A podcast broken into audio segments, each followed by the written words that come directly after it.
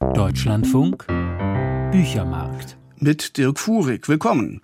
Heute haben wir den neuen Roman von Sigrid Nunes für Sie und wir stellen Ihnen Kurt Bloch vor, einen Juristen, der auf der Flucht vor Hitler zum Dichter wurde. Zunächst aber Immanuel Kant. Denn in diesem Jahr wird der 400. Geburtstag des ostpreußischen Denkers begangen am 22. April. Daniel Kehlmann, deutscher Großschriftsteller, und Omri Böhm, deutsch-israelischer Philosoph und diesjähriger Träger des Leipziger Buchpreises für europäische Verständigung, haben über den Königsberger Meisterdenker geplaudert. Der bestirnte Himmel über mir heißt das Buch, in dem sie ihr Gespräch dokumentiert haben. Katharina Teutsch lobt den Band als Kampfansage an die identitätspolitische Vorstellung, ein Mensch sei nur Mensch als Teil einer Gruppe. Zuletzt war es etwas staubig um den großen deutschen Aufklärer Immanuel Kant geworden. Zwar hatte man sich seinen kategorischen Imperativ gut gemerkt, wonach ein jeder so handeln möge, wie er selbst es zum allgemeinen Gesetz erheben würde, oder landläufig, was du nicht willst, was man dir tu, das füg auch keinem anderen zu. Darüber hinaus ist Kant heute eher etwas für Philosophiestudierende. Hätte da nicht vor kurzem eine Rassismusdiskussion den Königsberger Einzelgänger eingeholt dass Kant in seinen Vorlesungen nicht europäische Menschen abwertete, was erstens unwissenschaftlich war und zweitens im Widerspruch zu seiner Moralphilosophie stand, sorgte monatelang für Kontroversen. So ist es ein Glücksfall, dass sich nun gleich zwei Experten einen Kopf um Kant machen. Was immer das Resultat auch sein mag, es ist hoffentlich keine Würdigung in jenem fragwürdigen Sinn, den Jahrestage im Kulturleben nahelegen schreiben Daniel Kehlmann und Omri Böhm in der Einleitung zu ihrem Kant-Gesprächsband. Adorno hatte einst von der Anmaßung der geistigen Nachlassverwalter gesprochen und die Autoren pflichten ihm bei. Diese Anmaßung also wollen wir vermeiden. Wir weisen Kant keine Stelle zu, wir würdigen ihn nicht, und wir sprechen auch nicht von der Gegenwart, sondern von uns. Und so liest man hier keine Neubewertung, sondern ein anregendes Gespräch zwischen einem deutschen Romancier, der einst eine Dissertation über Kants Begriff des Erhabenen begonnen hatte, Daniel Kehlmann, und einem israelisch-deutschen Philosophieprofessor, Omri Böhm, der in seinem eigenen Werk immer wieder versucht hat, den Nahostkonflikt mit Kants Universalmoral zu befrieden. Herausgekommen ist ein anregendes und erstaunlich ernstes Gespräch über Philosophie, keine Handreichung für den Moralführerschein im 21. Jahrhundert. Zwei Dinge erfüllen das Gemüt mit immer neuer und zunehmender Bewunderung und Ehrfurcht. Der bestirnte Himmel über mir und das moralische Gesetz in mir. Ich sehe sie vor mir und verknüpfe sie unmittelbar mit dem Bewusstsein meiner Existenz. So lesen Kehlmann und Böhm in Kants Kritik der praktischen Vernunft, der zweiten seiner drei Kritiken, erschienen 1788. Seine Philosophie ist eine fast buchhalterisch exakte Umkreisung und Verteidigung zweier großer Ideen. Der einer universellen ästhetischen Erfahrung, die in ihrer Originalität alle erreicht und alle verändert, und der eines universellen moralischen Gesetzes, das alle Menschen umfasst und sie in radikaler Freiheit miteinander verbindet. Beide Prinzipien werden durch den Künstler Kehlmann und den Philosophen Böhm in Anspruch genommen. Kant glaubte, dass wir jene wahre Unendlichkeit denken können. Dann aber stellt sich die Frage, woher beziehen wir diese Vorstellung einer absoluten Unendlichkeit, wenn wir in der Natur, selbst im bestirnten Himmel, immer nur auf infinite Reihen treffen, Negationen des Finiten. Kants Antwort lautet, wir gewinnen diese Idee aus unserer Freiheit oder moralischen Integrität, der Erkenntnis, dass wir in uns ein Vermögen haben, welches größer ist als jede indefinite Menge oder jede gewaltige Macht der Natur. Das ist kein kleiner Gedanke und er hat ungeheure Konsequenzen für die mündige Menschheit, meint Omri Böhm. Nietzsche reduziert uns im Hinblick auf das Weltall auf ziemlich lächerliche Tiere, zumindest bis zum Erscheinen des Übermenschen. Pascal flüchtet zurück zum Glauben und zu Gott. Der unendliche Abgrund kann allein von Gott selbst ausgefüllt werden.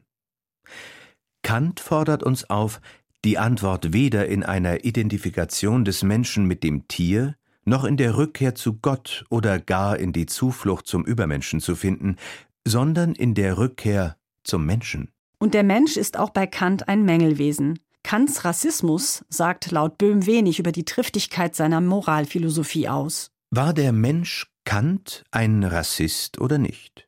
Ich muss zugeben, dass diese Frage wichtiger ist, als ein Selfie an seinem Grab zu machen, aber nicht viel wichtiger. Die philosophische Frage ist die wichtige. Damit gehen Kehlmann und Böhm auf die Zielgerade ihrer eigenen politischen Argumentation. Die Kantsche Idee vom Menschen als moralischer Entität ist heute längst von biologistischen Vorstellungen verdunkelt worden. Eine politische Schrumpfform davon ist die radikale Identitätspolitik, nämlich dass man den konkreten Menschen immer nur als Teil einer Gruppe sieht. Meint Kehlmann, der mit dem Freund im Einklang argumentiert so ist die gemeinsame Kant-Lektüre auch eine Kampfansage gegen die Verkleinerung des Menschen zum Identitätsträger jenseits einer großen moralischen Idee der Menschheit. Katharina Teutsch über Der bestirnte Himmel über mir, ein Gespräch über Kant, das Omri Böhm und Daniel Kehlmann geführt haben. Propyläen Verlag, 349 Seiten kosten 26 Euro. Die Schriftstellerin Sigrid Nunes hat einen panamesisch-chinesischen Vater und eine deutsche Mutter. Sie schreibt auf Englisch. Bekannt wurde sie bei uns vor wenigen Jahren durch ihren Roman Der Freund über das innige Verhältnis einer Frau zu einer Dogge. In ihrem neuen Buch spielt ein Papagei die tragende Rolle des Seelentrösters. Carsten Huck stellt die Verletzlichen vor. Eine Zwangsgemeinschaft im New York der Pandemie, eine ältere Frau, ein jüngerer Mann und ein Papagei. Ideales Setting für einen Roman. Aber Sigrid Nunes beginnt ihren Text mit einer Art Leseliste ihrer Ich-Erzählerin. Virginia Woolf wird da zitiert, Annie Ernaux, Charles Dickens, sie denkt an Rilke, Sylvia Plath, Elizabeth Bishop.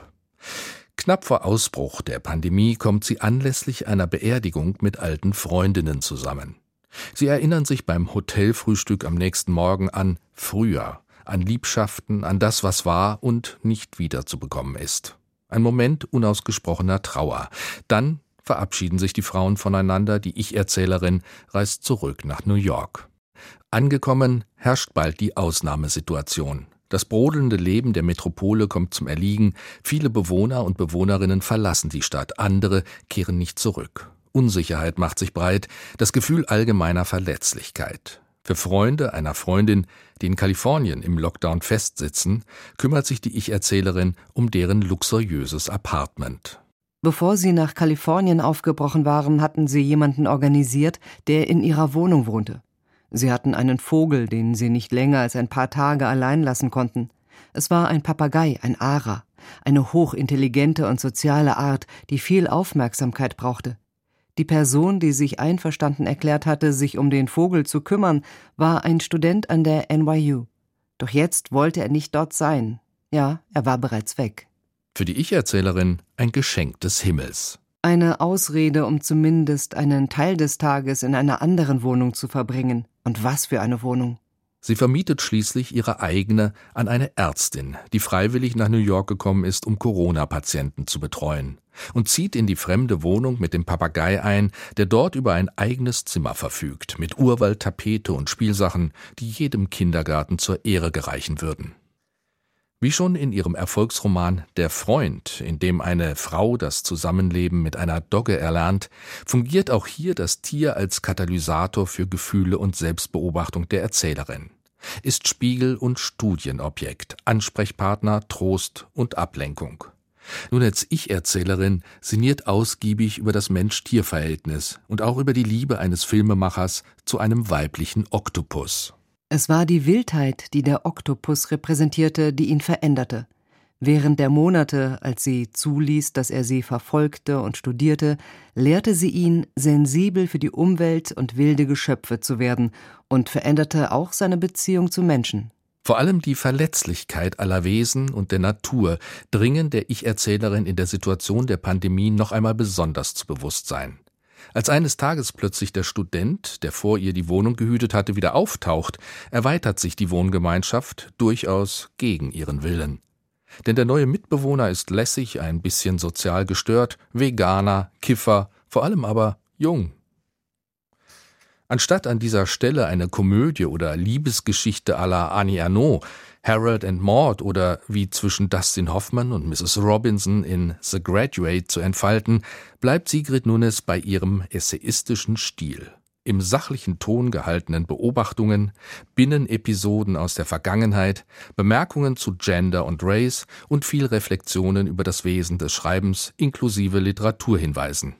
Immerhin, Irgendwann lässt sich nun als Ich-Erzählerin überzeugen, mitzukiffen. Zu einer darüber hinausgehenden Handlung aber kommt es nicht. Dann verschwindet der junge Mann wieder und nimmt sogar den Papagei mit.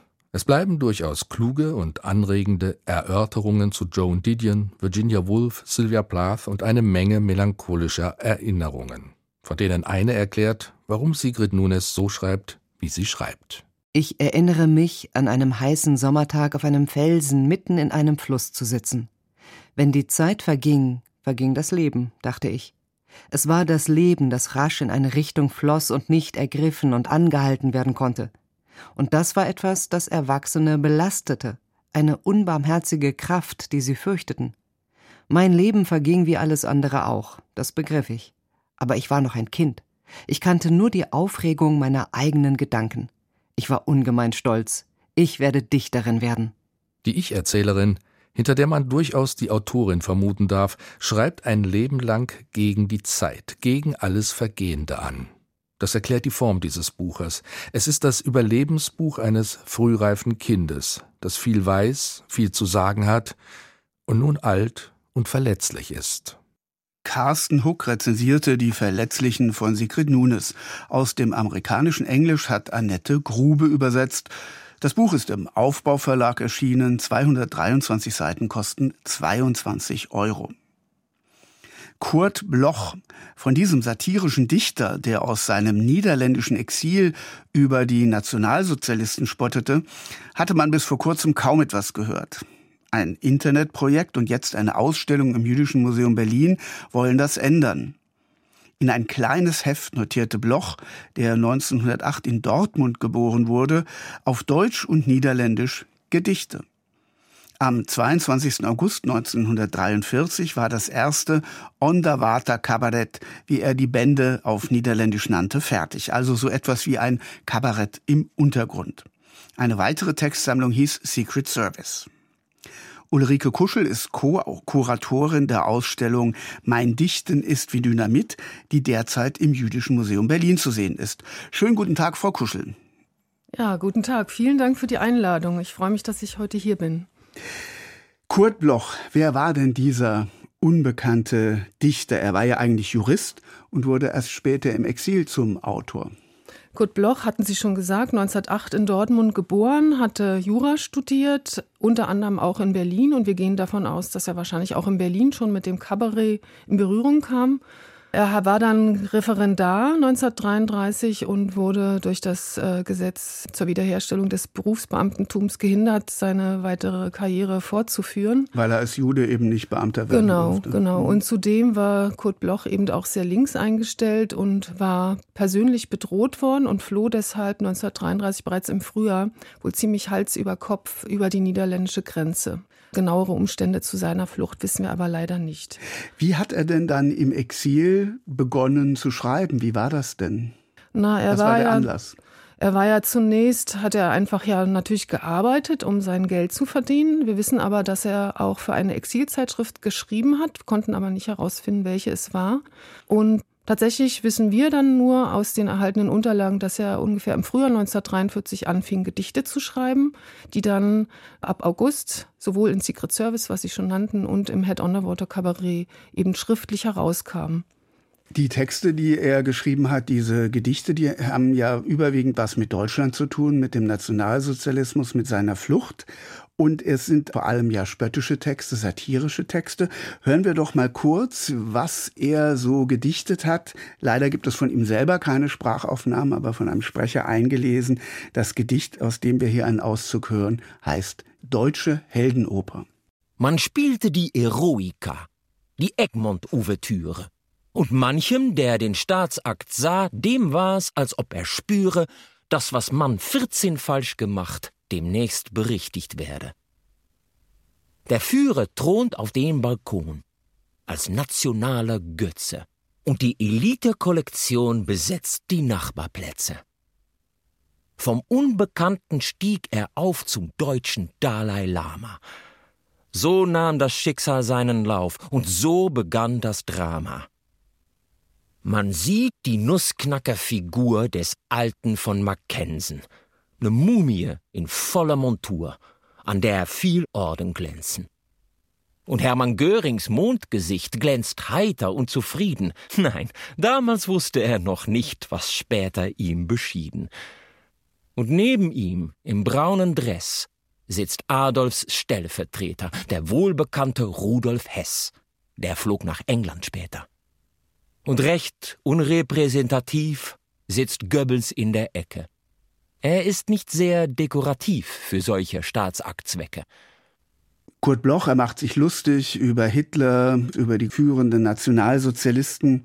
Frau Kuschel, welche Rolle spielt denn dieser Tiere, der Humor, der bitterböse Humor im Werk von Kurt Bloch? Ja, eine extrem große Rolle. Ähm, er selber hat auch äh, das Underwater Cabaret in der Nachkriegszeit wirklich auch benannt als Bändchen satirischer Gedichte. Tatsächlich gibt es aber auch viele andere Themen. Und Goebbels bezeichnete Kurt Bloch als seinen speziellen Freund, den unheiligen Josef. Und es gibt zum Beispiel eine Ausgabe des Hot Underwater Cabaret, die ausschließlich Gedichte gegen Goebbels enthält. Simone Bloch hat mal gesagt. Simone Bloch ist die Tochter von Kurt Bloch, die in den USA aufgewachsen ist und die auch maßgeblich dazu beigetragen hat, dass das Werk ihres Vaters jetzt wieder an die Öffentlichkeit kommt. Simone Bloch sagt, I knew my father as a generous and funny and old man, weil er war tatsächlich relativ alt, als sie geboren wurde. Und sie sagte auch, mein Vater wäre gern ein linker Goebbels gewesen, jemand mit sehr viel Macht, aber er hatte eben im Versteck nur Papier, Klebstoff und seinen Stift. Und, äh, und tatsächlich ist es auch kein Einzelfall. Das ist häufiger vorgekommen, dass eben Juden und Jüdinnen im Versteck in der Isolation dann kreativ geworden sind und das, was aber Kurt Bloch geschaffen hat, ist wirklich einzigartig. Es ist nämlich eben auch kein Tagebuch, wie sie häufig überliefert wurden, sondern es ist wirklich ein künstlerisches Werk, was sich nicht nur an die wenigen Personen richtete, mit denen Kurt Bloch im Versteck war, sondern eben auch an eine spätere Öffentlichkeit.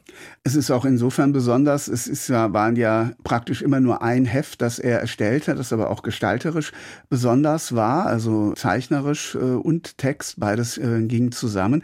Wie sind denn diese Texte überhaupt verbreitet worden und wie sind die dann auch überliefert worden bis heute?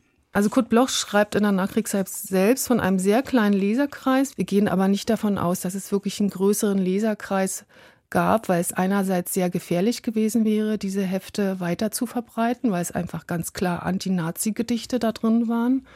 Und außerdem haben sich tatsächlich alle Hefte erhalten. Also die Überlieferung ist lückenlos.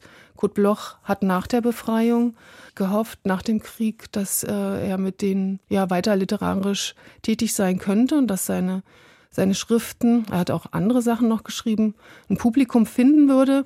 Aber das ergab sich nicht. Und ein, ein Schicksal, wie es viele Exilautoren ja hatten, ähnlich wie er, die nach dem Krieg nicht mehr in Deutschland wahrgenommen wurden. Und Kurt Bloch ist ja dann selber auch aus Holland später in die USA emigriert nach dem Krieg. Genau, also wir wissen ja gar nicht, ob Kurt Bloch sich vorher schon als Autor gesehen hat. Er hat tatsächlich wirklich erst im Versteck diese große literarische Tätigkeit entfaltet. Und nach dem Krieg hat Kurt Bloch alle OWC-Hefte gebunden in vier Bänden und die anderen Schriften in einen fünften OWC Band. Head Underwater Cabaret. Head Underwater Cabaret, genau. Und die standen dann eben Jahrzehnte im Regal bei der Familie Bloch in New York. Er hat wohl ab und an daraus vorgelesen, aber der Anstoß kam dann durch Simon Blochs Tochter Lucy, die die Bände aus dem Regal genommen hat und angefangen hat zu recherchieren. Und jetzt sind diese Bände, diese Hefte sind im Berliner Jüdischen Museum zu sehen in der Ausstellung Mein Dichten ist wie Dynamit. Mitkuratorin Ulrike Kuschel war bei mir im Studio. Herzlichen Dank. Ja, vielen Dank. Ja, Ulrike Kuschel, die Kuratorin der Ausstellung Mein Dichten ist wie Dynamit über den Juristen, der im Exil zum Dichter wurde. Die Ausstellung ist noch bis zum 26. Mai im Berliner Jüdischen Museum zu sehen. Und kurt-bloch.com ist die Adresse des Internetprojekts, das sich mit seinem Werk beschäftigt. Kurt mit C geschrieben. So viel vom Büchermarkt. In Forschung aktuell geht es heute um Pflanzenschutz ohne Grenzen. Dirk Furig sagt Tschüss. Bis morgen.